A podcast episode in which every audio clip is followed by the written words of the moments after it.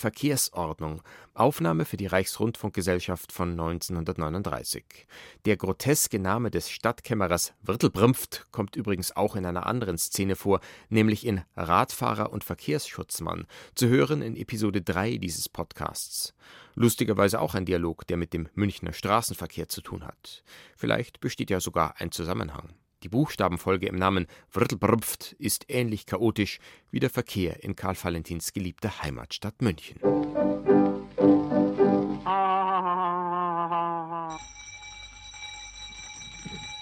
Äh, sehr geehrte Versammlungsteilnehmer, wiederum haben wir eine außerordentliche Versammlung einberufen müssen, die über Neuregelungen von Verkehrsordnungen Aufschluss geben soll. Es gab einmal eine Zeit, in der es nur Fußgänger gab und keine Fahrzeuge. Ich denke hier zurück an die Zeit der Erschaffung der Menschheit.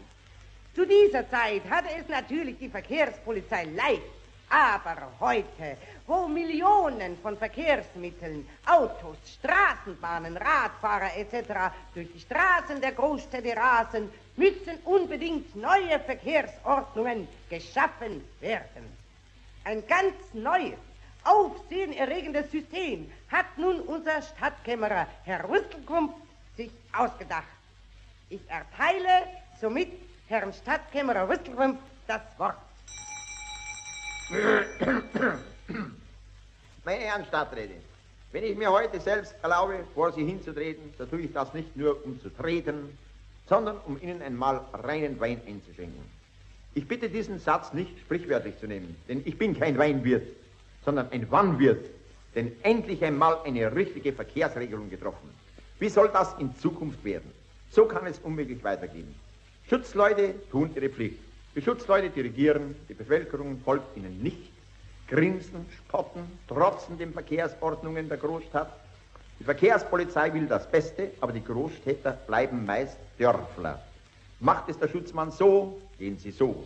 Macht es der Schutzmann aber so, gehen sie anders.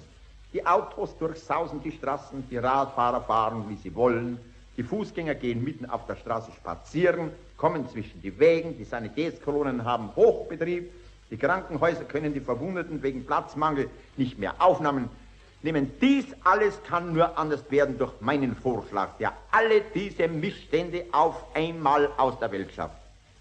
Mein Vorschlag ist folgender, und jeder Irrsinnige wird mir recht geben. Der Verkehr soll folgendermaßen eingeteilt werden. Und zwar täglich von 7 bis 8 Uhr Personenautos, 8 bis 9 Uhr Geschäftsautos, 9 bis 10 Uhr Straßenbahnen, 10 bis 11 Uhr Omnibusse, 11 bis 12 Uhr die Feuerwehr, 12 bis 1 Uhr die Radfahrer, 1 bis 2 Uhr die Fußgänger. Sollte dieses, diese stundenweise Einteilung nicht möglich sein, wäre eine andere Lösung möglich, und zwar Tagesverkehr. Der Montag ist nur für die Personenautos, der Dienstag nur für die Geschäftsautos, der Mittwoch Straßenbahn, der Donnerstag für die Omnibus, der Freitag für die Feuerwehr, der Samstag für die Radfahrer, die Sonn- und Feiertage nur für die Fußgänger. Fußgänger. Auf diese Weise würde nie mehr ein Mensch überfahren werden. Oder eine weitere Lösung. Im Januar nur Personenautos, im Februar Geschäftsautos, im März die Straßenbahnen, im April Omnibusse, im Mai die Feuerwehr, im Juni die Radfahrer, im Juli Fußgänger und so weiter und so weiter.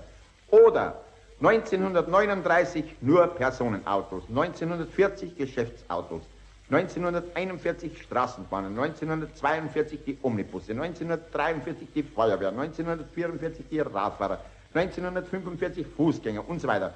Oder im 20. Jahrhundert nur Personenautos, im 21. Jahrhundert nur Geschäftsautos, im 22. Jahrhundert Ruhe, Ruhe, Ruhe, Ruhe, Ruhe, Ruhe, ich bitte ums Wort.